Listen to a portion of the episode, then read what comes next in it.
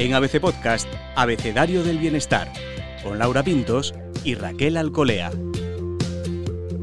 Pesas, mancuernas, kettlebell, dominadas. Hablar de la importancia del entrenamiento de fuerza para mejorar la salud es hoy mucho más habitual que hace unos pocos años. Sin embargo, aún existen algunas falsas creencias en torno a él, especialmente en el caso de nosotras las mujeres. No es raro escucharnos decir que entrenar con peso pues nos dará demasiada musculatura o que preferimos el cardio, incluso abusando.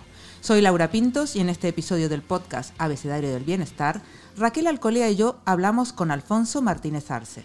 Él es entrenador de CrossFit Level 1 y Level 2, deportista, divulgador, especialista en marketing y además escribe desde hace tres años el blog Que la fuerza te acompañe en ABC Bienestar. Cuenta que su motivación personal para escribirlo ha sido aprender y no enseñar, pero sí que enseña, vaya sí enseña. De hecho, a menudo tenemos que confesar que es asesor de todo el equipo cuando trabajamos con algún tema relacionado con la actividad física, especialmente cuando no la entendemos, Laura. Es nuestro gurú. Bienvenido, Alfonso, al podcast.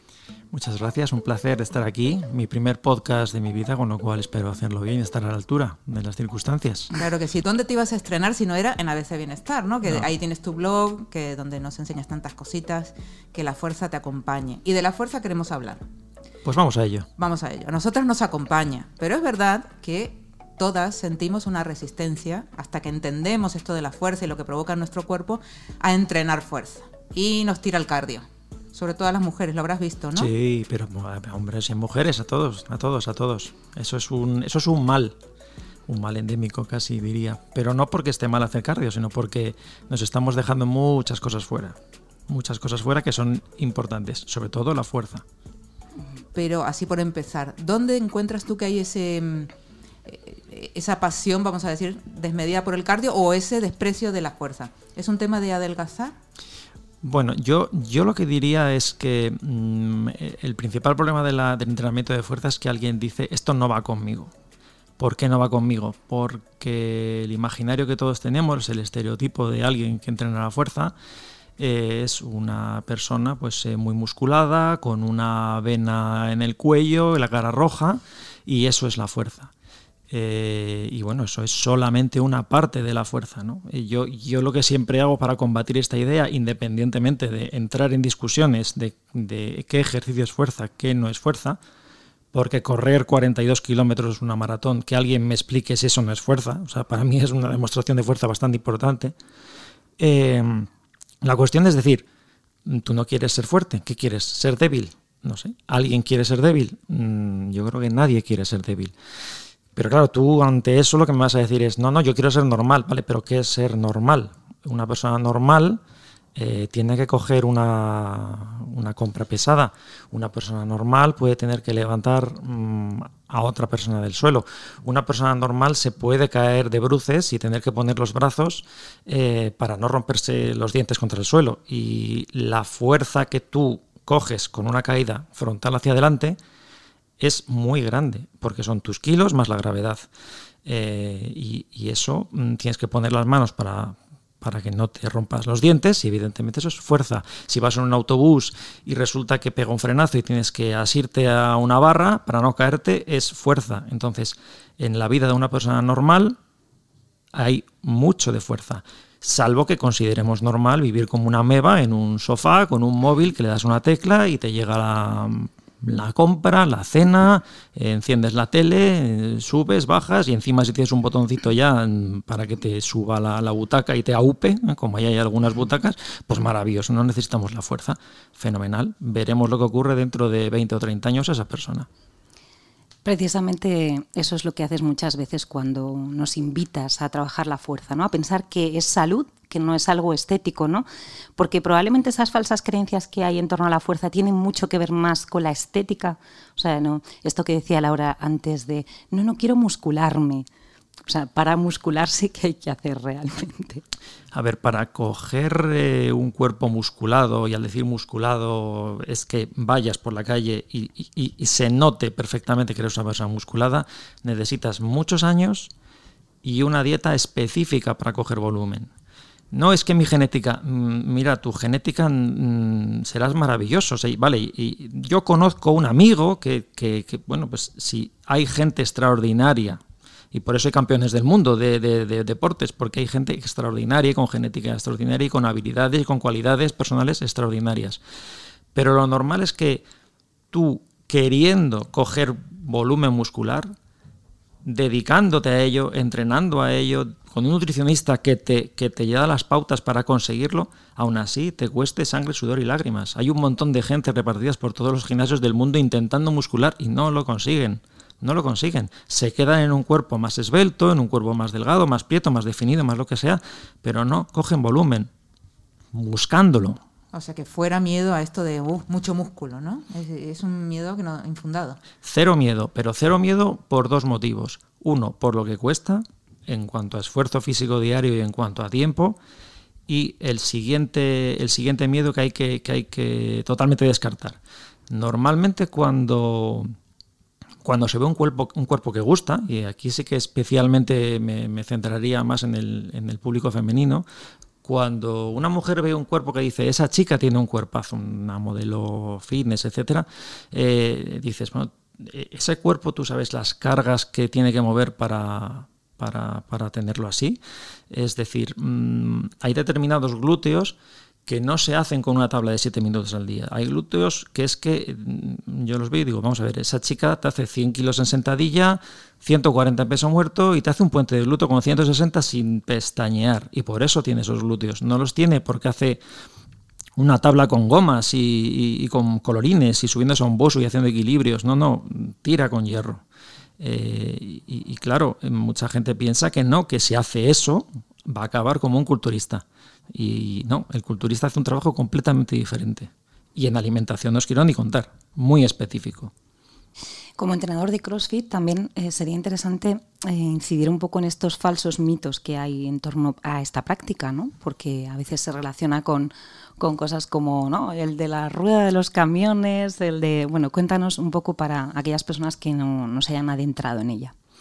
A ver, CrossFit, eh, yo adoro el CrossFit, soy un firme defensor del CrossFit. Eh, y, para mí, vamos, es eh, una disciplina, una metodología de entrenamiento con la que me, caso, defiendo y, y, vamos, encantado de la vida. ¿Qué ocurre? ¿Qué está ocurriendo con el CrossFit? Lo que ocurre con el CrossFit es que hay mucho, como en todo deporte que empieza a coger, o en este caso no es un deporte, es, es una manera de entrenar, pero que se está convirtiendo en un deporte y empieza a haber mucha gente que compite. En el momento que hay mucha gente que compite, se ve más la competición que lo que son las tripas, que lo que es el día a día de los boxes de, España.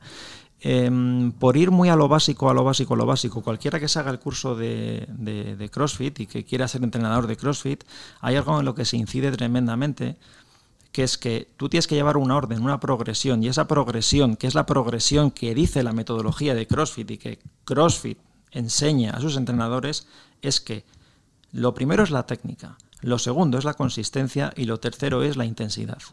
Primero tú tienes que saber hacer, eh, hacer un movimiento y hacerlo bien y hacerlo correctamente. Después tienes que saber esa ejecución técnica, mantenerla en un cierto número de repeticiones. Y entonces y solo entonces viene la intensidad. ¿Qué ocurre? Esto, eh, como igual que os diría en una tabla de ejercicios de rápida, cuesta más venderlo que el venga, intensidad de entrada. Esto está llevando a que haya determinados boxes o determinados sitios donde se va directo a la intensidad, pero esa, esa gente no está aplicando correctamente la metodología. Primero es la técnica, después la consistencia y después la intensidad. Y así se enseña y así se puede ver en el manual Level 1 de CrossFit que todo entrenador debe saber y se examina y tiene esa titulación precisamente por ello. Yo creo que por los golpes que se están escuchando mientras está hablando Alfonso, se pueden imaginar los, los, toda la audiencia un poco de cómo nos está transmitiendo la importancia de la fuerza, ¿no? Yo creo que se percibe, se percibe. La importancia de estos tres pasos, ¿no? Lo de la técnica, porque tú, Alfonso, en el blog también hablas mucho de técnica. Y, todos queremos cosas rápidas en todo en la vida en este momento, estamos ahí acelerados, ¿no? Y queremos rápido. Dime qué tablita me hago, 10 mm. minutos y tal, ¿no? Em, esto de la técnica es para prevenir lesiones. Eh, ¿Cuál es el secreto de, no tienes que entender esto tú, tú, incides mucho en entender, ¿no? En entender por qué se hace de una manera y no de otra. Efectivamente. Hay, por ejemplo, un ejercicio tremendamente popular eh, y especialmente entre, mujeres, que es el puente de glúteos. Eh, seguro que lo conocéis porque es una fábrica de, culos maravillosos y es verdad.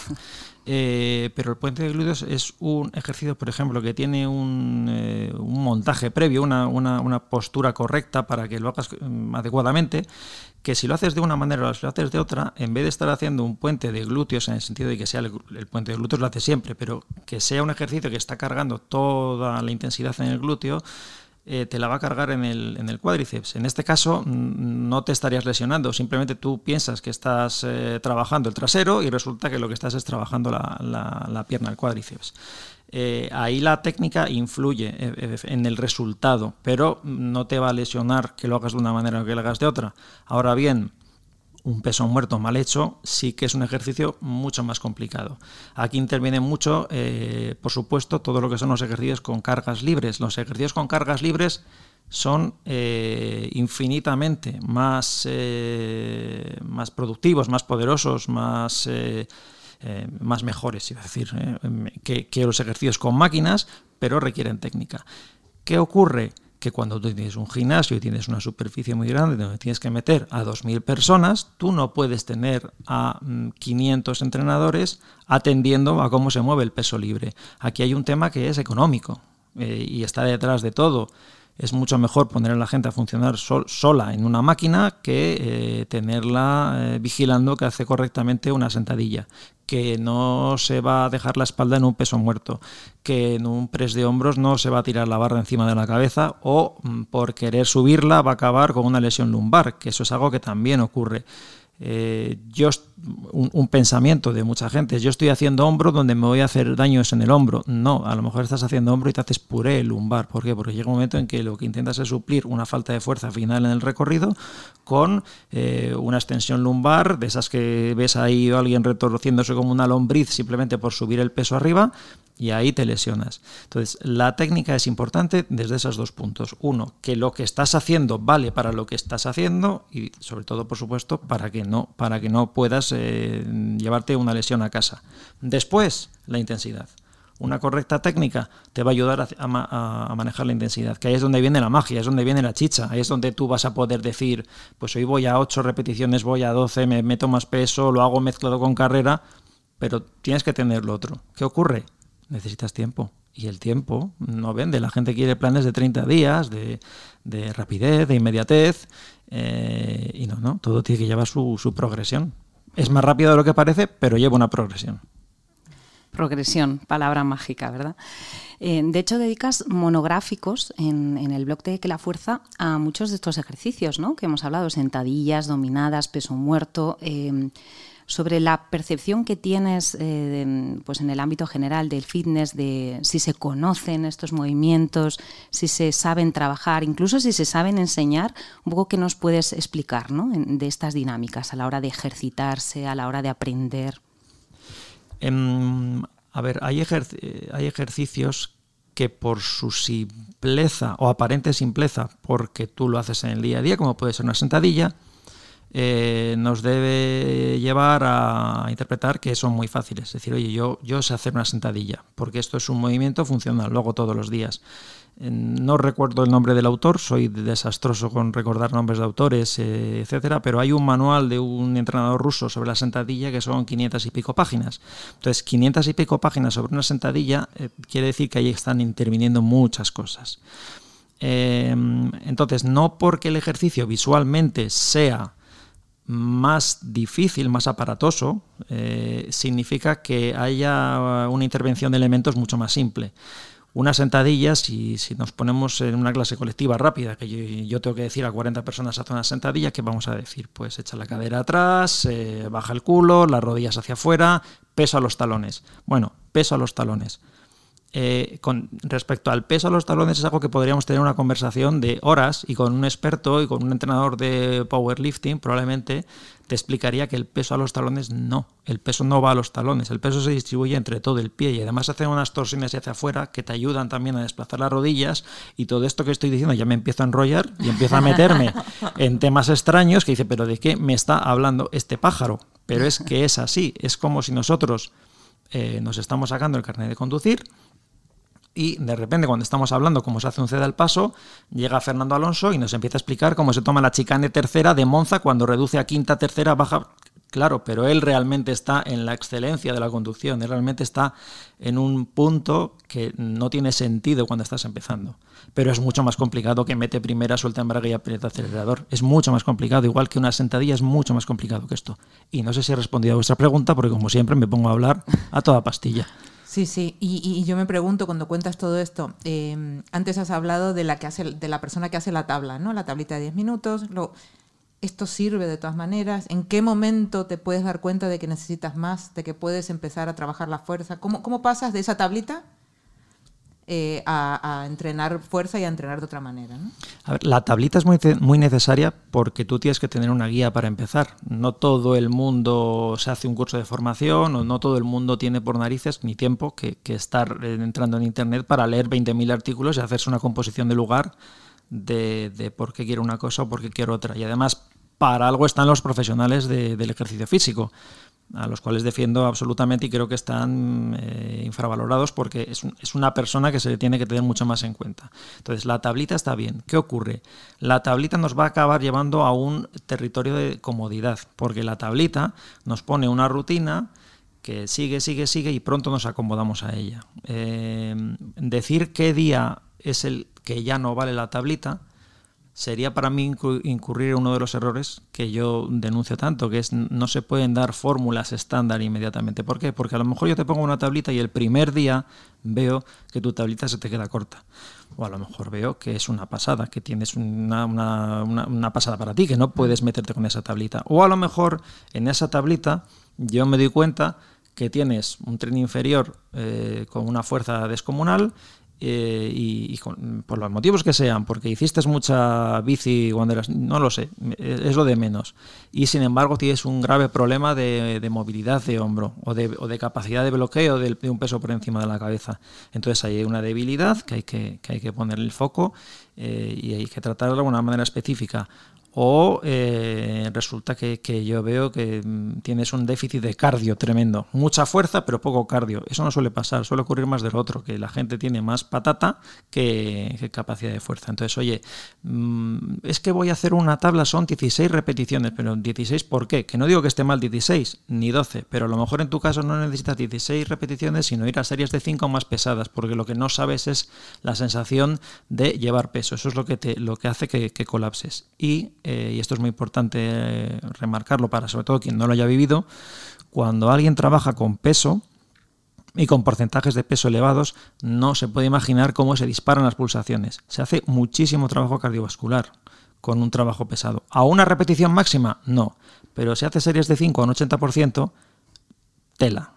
Esto lo hemos vivido y siempre lo comentamos, ¿no? Sí. ¿Cómo sorprende cuando empiezas a hacer fuerza eh, que, que, sudas? Que, el corazón se te pone a mil. ¿Y cómo puede pasar eso si estoy levantando unas pesas? es una frase que le encanta a Alfonso. No, yo cuando hago ejercicio no sudo, no sudo. Bueno, le, se le disparan todas las alarmas y, ya dice, espera que, te, espera, que te voy a decir, ¿no? Dinos, dinos.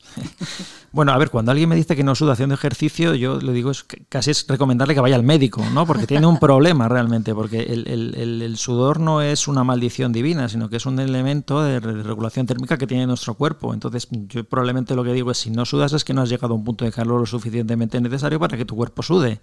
Eh, luego cada uno lo tiene en un punto. Es decir, estás entrenando por debajo de lo que necesitas realmente. Suele pasar, por debajo de una... No es lo que necesitas, por debajo de una intensidad... Eh, o, la intensidad que estás aplicando en el entrenamiento está muy por debajo de lo que tú crees que es una intensidad eh, grande o elevada. Que eso es otro problema. Es decir, hay veces que no tenemos una referencia de qué es intensidad hay diferentes maneras de llegar a ello. Eh, si, por ejemplo, trabajas con... Hay gente que lleva un pulsómetro y lo lleva para... No, sé para qué. Dice, oye, pues eh, juega con el pulsómetro. Si el pulsómetro te dice que tienes una frecuencia cardíaca máxima y tú entrenas y no sabes qué has hecho, mírate de esos datos. Tanto nos gustan los gráficos, los numeritos. Bueno, pues mira, que has trabajado un 60, un 70, un 80%. Em, si alguien ha tenido, por salirnos de la fuerza, si alguien ha tenido oportunidad de ir a una clase de, ciclo eh, trabajada eh, en vez de con resistencia, de ponte al 5, ponte al 6, en vez de hacer eso, si ha tenido la oportunidad de ir a una clase con un, con un entrenador que le ha llevado con porcentajes sobre frecuencia cardíaca máxima, verá que la clase se transforma completamente. Porque con un 80, no digo ya un 90, con un 80% de, frecuencia cardíaca, de tu frecuencia cardíaca máxima, tú no puedes mantener una conversación. Y tú ves a gente en, una clase de ciclo, algunos charlando, contándose el fin de semana. Es que es, que es imposible, tú no puedes. No puedes, no estás en, en un nivel de exigencia eh, ni mínimo, diría. Y claro, pero yo me quedo tranquilo porque estoy subido en una bici, me he bajado, me voy, he sudado un poco, fenomenal, muy bien. Pues, pues, pues muy bien, pero lo que has hecho es aprobado raspado. Mejor que cero, sí, sí, es mejor que cero, totalmente, pero es una prueba raspado. No ha habido ahí nada. Es una prueba de fuego que hace muchas veces Alfonso, que mira, tenemos la suerte muchas veces, que como además trabajamos con él, pues de poder entrenar con él. Y es una prueba que te hace, ¿no? Te hace una pregunta, ¿no? Y tú si realmente no puedes contestar y haces así con los ojos, yo creo que él está pensando por dentro. Bien, bien. Sí, se está, muriendo, es suficiente, se está muriendo. Y así por sacar otro tema, hablamos de las tablas, de si sirven, si no sirven. ¿Y los 10.000 pasos? Que estamos algunos ahí mirando los pasos y hoy hemos, dado con hueso ahí, ¿eh? hemos dado con hueso ahí. A ver, los 10.000 pasos eh, necesitamos eslogans y necesitamos eh, frases hechas. Entonces, 10.000 es una cifra muy redonda, muy bonita, que indudablemente si te pones a contar 10.000 pasos significa que has estado caminando un par de horas y ante una pandemia de, sedentarismo, pues eh, tienes que hacer 10.000 pasos, está muy bien y además vende muchos teléfonos móviles porque, porque te los cuenta, entonces es, es divino. Eh, ¿Es malo? No, es, es, perfecto, es maravilloso. Y si los haces por la montaña, mucho mejor. Y si los haces con una mochila cargada, mucho mejor. Y si los haces con pendiente, mucho mejor. Y si los haces eh, por encima de 7.000 metros de altitud, verás qué diferentes son esos 10.000 pasos. Ese es el problema, que 10.000 pasos no son iguales en ninguna circunstancia. Es decir, darme un paseo y salir con amigos y voy charlando o me voy de compras hasta que hago 10.000 pasos no es lo mismo que decir voy a hacer ejercicio con 10.000 pasos. Porque esos 10.000 pasos se pueden hacer de mil maneras. Yo puedo hacer 10 series de 1.000 pasos eh, a todo meter con un intervalo de descanso. Yo puedo hacerte esos pasos, como os decía, con, cuestas. Eh, los puedo hacer de mil maneras. Y es todo fantástico. El problema es que yo quiero que alguien me explique con 10.000, con 20.000 o con 50.000 pasos de qué manera tiene capacidad para subir una maleta pesada al altillo de un armario. ¿En, qué contribuye eso? ¿Qué, ¿Cómo se desarrolla la musculatura de tu espalda? ¿Vas a tener capacidad de coger, me refiero de capacidad de agarre las, cestas de la compra mejor porque hagas 10.000 pasos? No, no, pero yo hago 10.000 pasos mm, agarrando dos, eh, cajas de, de, de bricks de leche. Digo, ah, vale. Pues es que eso se llama el paso del granjero y es un ejercicio de fuerza, maravilloso. En vez de hacer 10.000 pasos, prueba a hacerte 20 metros caminando con 60 kilos en cada mano. Ya verás lo que ocurre. ¿Y dónde se pone la patata? ¿Y dónde se pone mm, tu nivel de fuerza corporal eh, global? Porque eso es un, ejercicio además de fuerza absolutamente global, que de hecho se hace mucho en el campeonato de Strongman, y ellos mismos te dicen que, aunque la gente se quede mucho con las ruedas de camión y con todas estas cosas, uno de los ejercicios más duros que hay es el paso del granjero, que es caminar con carga a los lados, a ambos lados del cuerpo. Eh, 10.000 pasos, maravilloso, los compro, que todo el mundo camine 10 pasos, pero no es suficiente. Simplemente es eso, no es suficiente. Y cómo pica el paso del granjero, ¿no? Y el, el agarre, cómo pica. A lo largo de los tres años en los que has estado en el blog, has tenido la oportunidad, y además que pues, te lo has trabajado, de entrevistar a muchas personas relevantes del ámbito del ejercicio, del fitness.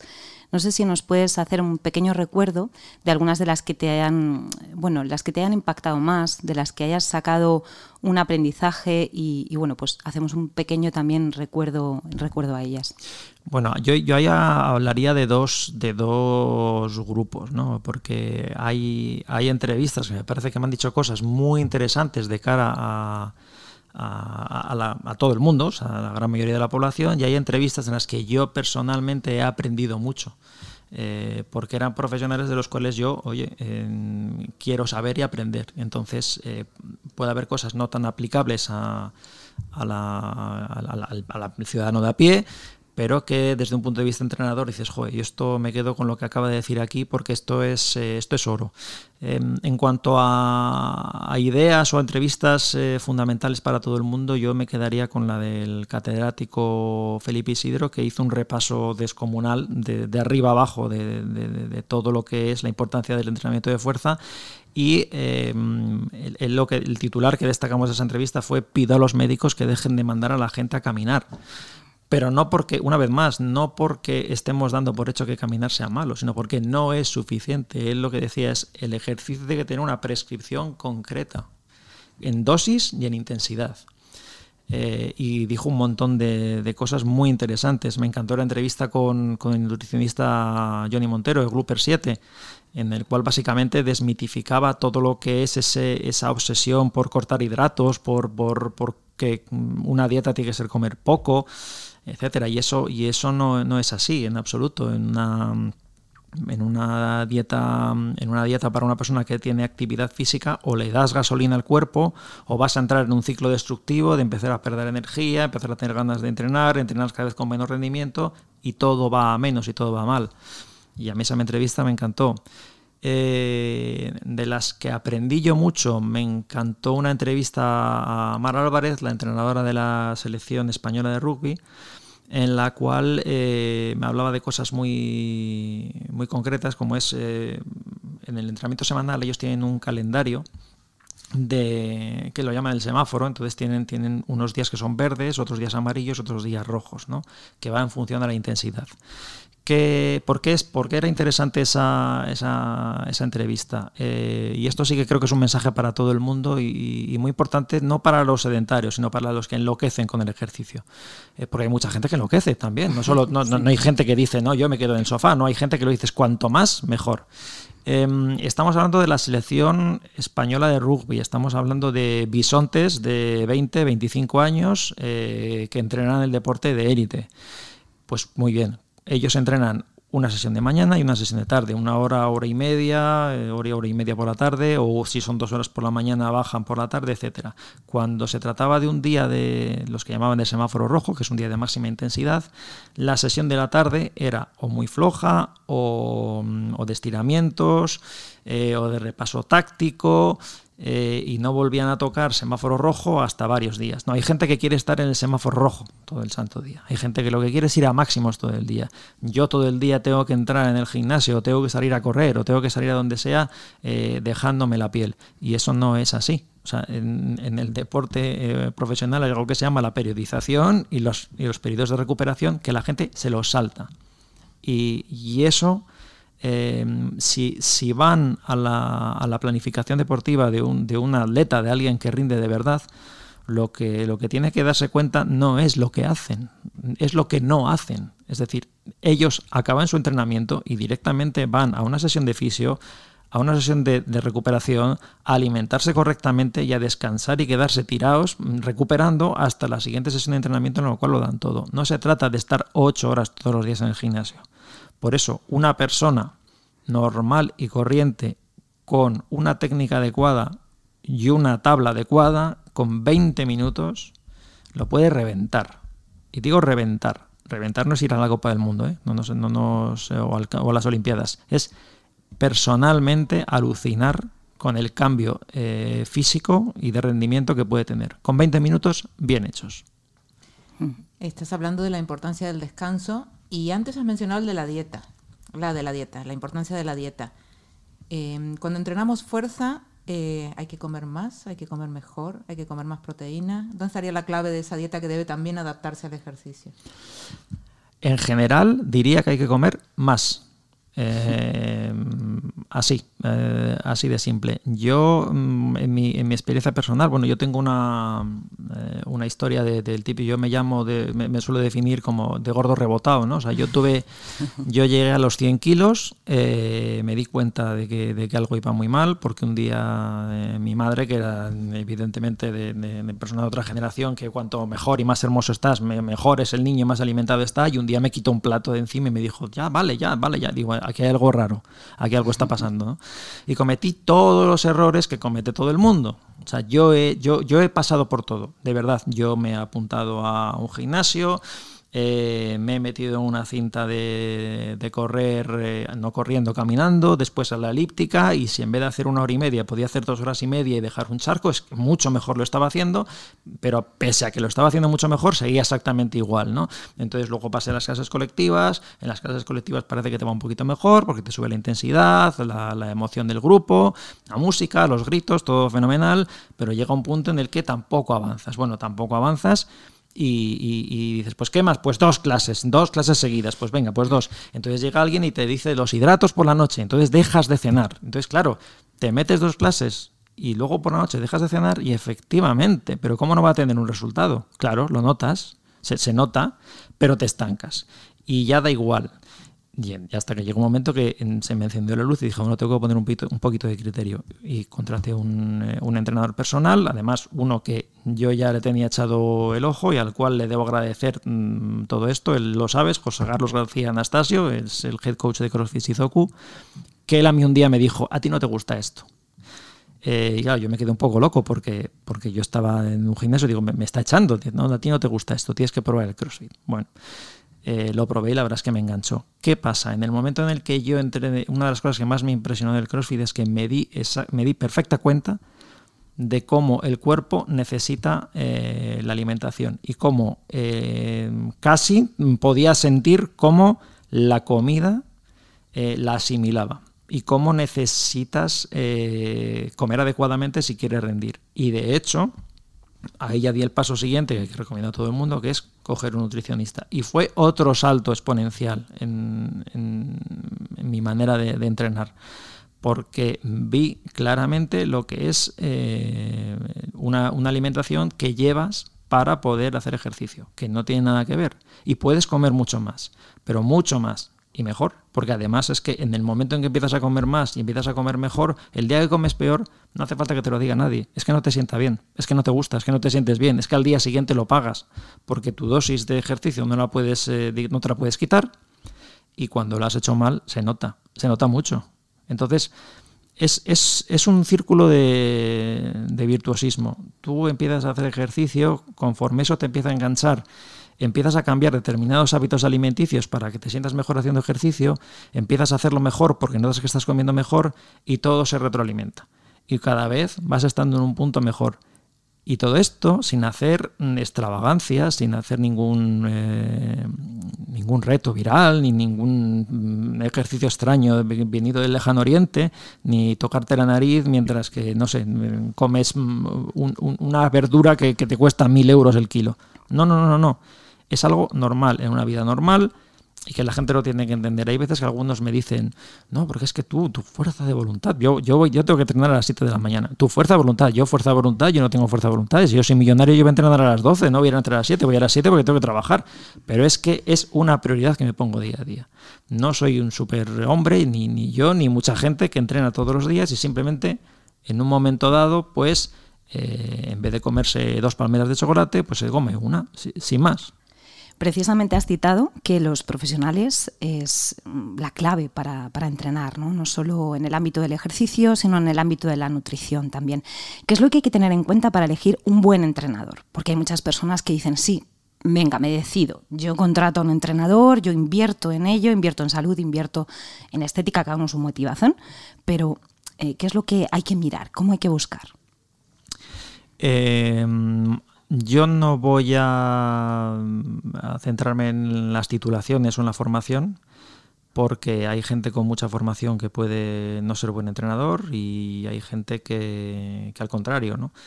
Yo lo que diría de un entrenador es que tiene que tener empatía eh, para saber entender cuáles son las circunstancias de su cliente y recursos suficientes para que, eh, para que él pueda dar eh, lo que ese cliente necesita. Eh, ¿a, qué me, ¿A qué me refiero? Em, hay muchos entrenadores que mm, les encanta mm, que, tener a gente que, es, que, por decirlo de alguna entrena a su nivel. Que son máquinas, no quieren gente que, que, la que haya que explicar, por volver al ejemplo de antes, una sentadilla, porque están hartos, porque están aburridos o porque se consideran que ellos ya son superatletas. Eh, entonces, eh, si un entrenador es de, ese, de esa tipología, probablemente no quiera trabajar o trabaje de una manera muy mala con alguien que está empezando. Eh, hay entrenadores, por ejemplo, que son muy buenos con gente que empieza, pero ¿qué ocurre cuando esa gente empieza a coger un nivel, empieza a coger unas inquietudes, empieza a pedir más y de repente no tienen recursos para darle más, para darle un recorrido, ¿no? para que esa persona crezca eh, y crezca y supere al entrenador, porque vamos a ver, que alguien coja y se vaya, no sé, a un eh, a unas Olimpiadas y vea a los entrenadores de, los atletas de gimnasia deportiva y que me digan si el físico del entrenador se ve que lo hace mejor que el de gimnasia deportiva. Evidentemente no. Pero ese entrenador tiene la empatía y tiene la, manera de saber tratar a, su, cliente, bueno, en este caso a su atleta, eh, y los recursos suficientes para llevarle más lejos. Si falta una de las dos cosas, antes o después va a haber ahí un problema de comunicación. Va a haber un problema de, de yo no te doy lo que tú necesitas, tú no, tú no entiendes lo que yo te pido. Eh, y eso pues eh, al final pues acaba en que cambias de entrenador o lo, o lo, malo o lo peor que es pues lo dejo porque esto no esto no me gusta y esto no es así. Al margen de que una mala experiencia con un entrenador le puede llevar a alguien a que odie el deporte toda su vida. Y es un entrenador no se lo podría permitir nunca o sea si, si, tú eres un profesional de la, de la educación física yo creo que hay dos cosas que son tus dos grandes eh, eh, líneas rojas. ¿no? Tú no tienes que hacer que alguien odie el ejercicio, o sea, no tienes que hacer que alguien odie eso que tú te dedicas y, por supuesto, no puedes lesionar a nadie. Lo de lesionar a alguien entrenándole, eh, eso es algo que se acepta en la competición, en la cual tanto el entrenador como el atleta tienen un pacto común y saben que ellos aceptan que están traspasando unos límites y a partir de ahí eh, ellos sabrán. Eh, pero eso es, otro, eso es otro mundo. El mundo profesional y el mundo del alto rendimiento no tiene nada que ver con, con, el entrenador que tiene que hacer que tú tengas un estado de salud mejor. Pero claro, tiene que entenderte. Tiene que saber que a lo mejor no te puede pedir a ti que tienes eh, familia, tres hijos, un trabajo que es a las, a las 11 de la mañana y que tienes eh, semanalmente tres o cuatro comidas de trabajo inexcusables, pues tú no eres lo mismo que, un chaval de 20 años que lo único que hace es pensar en, el gimnasio y en que tiene eh, todo, todos los días hora y media tranquilamente para, para estar en el gimnasio y descansar. No es lo mismo. Entonces tiene que saber adaptarse tanto mentalmente como a nivel recursos. Has hablado justo de distintos perfiles, de edades. ¿Hay, edad para la fuerza? ¿Hay edad límite? ¿Hay edad límite para empezar? ¿Cómo lo ves? Em, a ver, este es otro tema muy polémico, em, que de polémica no tiene nada. No sé, la, edad, la edad eh, límite por arriba eh, no existe. Mm, en, internet y en redes sociales, eh, además de poder seguir a Kim Kardashian, podemos seguir a, mm, abuelos de 80 años que se han puesto a hacer ejercicio con esa edad y que están levantando y moviendo unas cargas tremendas. ¿Esto quiere decir que tú dices que recomiendas la fuerza absolutamente con 80 años? No, porque puede haber una persona con 80 años que lo que le ocurra es que tenga un problema de movilidad, que tenga un problema, no sé, otro tipo de problemas, pero sería muy raro que, no haya un trabajo de fuerza específico para esa persona que, que no tenga gran utilidad. Por debajo, no, es que si los niños hacen pesas se quedan enanos. ¿Por, ¿Por qué? O sea, que alguien explique por qué. No, porque mira los de. Mira, eh, he visto a un chino de alterofilia que, que, mira, mira lo pequeñito que es. ¿Ves? Todos son pequeñitos. Bueno, el motivo por el cual en la alterofilia se ven más personas bajitas que altas que no es exactamente así, porque hay una división de, máximos de pesos pesados que son muy altos, pero básicamente es porque es un ejercicio en el que tú tienes que mover, eh, desplazar kilos desde el suelo por encima de tu cabeza. Si tú eres una persona de grandísima envergadura, técnicamente se convierte el ejercicio mucho más difícil, con lo cual tiende a haber más atletas o más personas que se les da bien cuando son de una estatura más pequeña que los que son enormes, que alguno hay, que alguno hay. Decir que eh, un niño no debe hacer fuerza porque se va a quedar eh, enano sería lo mismo que decir que tu hijo no juega al baloncesto porque va a medir 2,20. Claro, porque es decir, el deporte tiene unas consecuencias eh, que, tú que tú las asimilas porque tú has visto a unos deportistas en la televisión y dices, si mi hijo hace esto, va a ser como estos. No, no, no es así. Otro tema es que en un niño no se puede poner como prioridad la carga o, la, el, eh, sobre todo la intensidad en, términos de peso, de, volumen de, repeticiones, porque quizás no es el momento. Y, no, y desde luego yo jamás le diría a un niño que lo que tiene que hacer es meterse en un gimnasio a hacer curl de bíceps. ¿Por qué no? Porque tiene que hacer un montón de cosas, un montón de actividades, cuanto más variadas mejor, en las cuales haya, haya agilidad, haya resistencia, saltar, coordinación, deportes, con pelota, con raqueta, con de todo tipo, si es en la naturaleza mejor, y fuerza, por supuesto. Bueno, cuántas cosas nos ha contado Alfonso y podemos seguir porque aquí se abren muchos, muchos eh, caminos, ¿no? Muchos temas. Yo voy a hacer una más, Raquel. No puedo resistir, porque estos días ha salido la reina Leticia con muchos escotes, eh, bueno, hace unos días, ¿no? Hace bastante tiempo. Y ella siempre luce mucha musculatura y, y, a mí me toca un poco la fibra escuchar todo el tiempo comentarios sobre las mujeres con músculos. ¿Qué nos pasa, eh, Alfonso? Mm, bueno, eh, a ver, yo lo que creo es que hay taras, taras mentales, o sea, porque Aquí entramos en una, en una cuestión que es, que es, distinta, que es la estética. Eh, entonces, para mí el terreno de la, de la estética es complicado. A ver, mm, y, tiene muchos, eh, muchos matices. Por ejemplo, si alguien tiene un, tiene un eh, concepto del, trabajo de fuerza o de los gimnasios, de, bueno, pues es gente preocupada por, por, la estética y por el músculo y por lucir tabletita y por no sé qué, no sé cuántos, yo os digo, bueno, pues no hay ningún problema, vete a un gimnasio especializado en powerlifting y a ver si ves a alguien con la tabletita eh, o, preocupado por eh, su aspecto físico. Por ahí lo único que les interesa es levantar cuantos más kilos mejor. Pues apúntate, ¿no? O sea, no pasa nada. Yo no hay gordofobia. Vete, asómate por la puerta y mira ¿no? Quizás el problema es que solo has visto una parte de lo que tú crees que es el, rendimiento deportivo. Respecto a, los cuerpos musculosos de mujeres, eh, si son feos o no, mm, a mí no me lo parecen. O sea, en, absoluto. Es más, para mí un cuerpo musculoso, o más que un cuerpo musculoso, un cuerpo atlético, es un cuerpo que es sano, porque es funcional.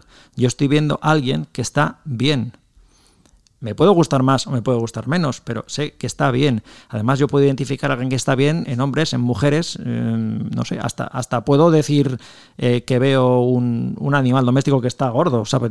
¿Qué le pasa a ese, a ese, a ese, perro, no?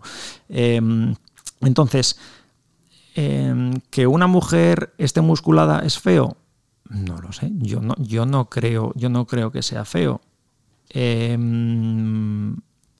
¿Es el músculo en sí lo que hace bello a un cuerpo? Tampoco lo creo. No es el músculo, porque si fuera así, eh, los culturistas, que son los que tienen más volumen, serían los más bellos del mundo, ¿no? Y tampoco nos parecen, pero tampoco me parecen feos. Lo que me parece es una falta de respeto hacia un culturista que lleva 15 o 20 años dedicados a eso que digas, uy, yo no quiero ponerme así. No te preocupes, es que no puedes ponerte así, aunque lo intentes, no, no, no, es posible. Pero eh, cualquier cuerpo funcional es bello. Así de simple. Una persona que funciona en sus movimientos, cuando una persona, por ejemplo, se le ve haciendo una, arrancada, que es eh, uno de los movimientos de alterofilia, porque no esté familiarizado en ello, eh, y se ve haciendo una arrancada técnicamente bonita, es bello es que no necesito fijarme en cómo es el cuerpo, es que porque hay armonía. Es como cuando escuchas música y alguien dice, ¿qué dice este? Hablándome de música cuando estamos hablando de músculos y de fuerza. Sí, pero es verdad, hay cosas que tú identificas como armónicas y un cuerpo funcional, atlético, moviéndose de una manera adecuada, es algo bello. no os pasa que cuando estáis por vuestro barrio paseando y ves a alguien correr y dices, madre mía, ese debería darle a alguien una clase de, carrera. Y ves a alguien con una zancada redonda, bonita, eh, simétrica, erguida, y dices, jo, qué gusto, qué manera de, correr, de tan, tan, tan armónica. Pues es, que es eso. Entonces, em, entrar en una discusión de qué cuerpo es bello y qué cuerpo no es bello, eso ya es muy personal. Eh, y creo que es el error, porque no se trata de que tu cuerpo sea bello, se trata de que tu cuerpo sea funcional, que sea un cuerpo sano. Es un poco la belleza de la salud, que es uno de los valores que también tratamos de defender, ¿no? de divulgar en bienestar. De, bueno, qué, qué bonito es la, estar bien, poder hacer de todo, disfrutar de la vida. Bueno, podemos hablar aquí horas. Horas. ¿eh, bueno, además es que es como, como lo llama una muy conocida nuestra entrenadora también, Silvia, como es una enciclopedia con patas, pues te puedes pasar aquí horas con él también. Y mientras la enciclopedia hablaba, Raquel Mm. iba tomando unas notas. Unas notas, que tenemos ahí esa... para, esa... para hacer un resumen final. ¿no? Sí, con la idea un poco de, de quedarnos con esas ideas, ¿no? A modo, a modo de titulares. Y bueno, voy a hacer ese pequeño ejercicio a ver si te ves reflejado, Alfonso. Porque nos has contado que, bueno, que no está mal trabajar cardio, pero que nos dejamos muchas cosas fuera cuando lo hacemos, ¿no? Con respecto a los estereotipos del entrenamiento de fuerza, pues nos has hablado de todas aquellas actividades cotidianas en las que, aunque no nos demos cuenta, estamos trabajando la fuerza, ¿no? Parece que la fuerza es aquello de los, de los músculos, de, los, de las pesas de, de los culturistas, pero no, no, en nuestro día a día también hay, hay fuerza. A la hora de mm, justificar o hablar sobre el miedo a muscular, nos explicas que para conseguir ese volumen del que tanto miedo tenemos, pues hay que trabajar mucho y que cuesta sangre, sudor y lágrimas, así que no tengamos tanto miedo que, no nos vamos a convertir en, Hulk. Con respecto al, CrossFit, nos explicas, bueno, el CrossFit es, muy importante para ti y además lo, lo has vivido muy de cerca. Eh, nos explicas que normalmente todas estas eh, falsas creencias que hay en torno a este deporte se deben a que se habla más de la competición, más que de lo que es el día a día. Y que gracias al CrossFit has aprendido que lo primero es la técnica, lo segundo es la consistencia y lo último la intensidad. Y te preguntaba Laura, y bueno, esto de la técnica, ¿por qué es tan importante? Y nos dijiste, pues es relevante para trabajar lo que quieres trabajar, es decir, para el resultado, pero para también no dañarte, no, no lesionarte, ¿no? Y eso, y eso es fundamental. Y la intensidad, la intensidad nos dices que es la palabra mágica, porque ahí es donde está la chicha, ahí es donde se consigue trabajar bien y, de forma efectiva. Y que para ello hace falta tiempo, otra de las palabras que también es mágica. Eh, no se puede mm, trabajar con fórmulas mágicas, estándar para todos, o sea, todo mm, tiene que ver con la personalización, con la individualización y precisamente de esto has hablado cuando nos has recomendado que a la hora de elegir un entrenador hay que tener en cuenta que este tiene que tener empatía y eh, los recursos suficientes para darnos lo que necesitamos, porque una mala experiencia con un entrenador nos puede hacer que olvidemos el deporte. En definitiva, hay muchas ideas muy potentes. Yo me escucharía de nuevo el podcast para repasarlas todas y nos quedamos con esto que me ha encantado, ¿eh? que un cuerpo atlético es sano porque es funcional y cualquier función, un cuerpo funcional es bello, ¿no? Eh, eso suscribimos. Muchas gracias, Alfonso. Nada, un placer estar aquí. Y hasta la próxima, Bienestarios.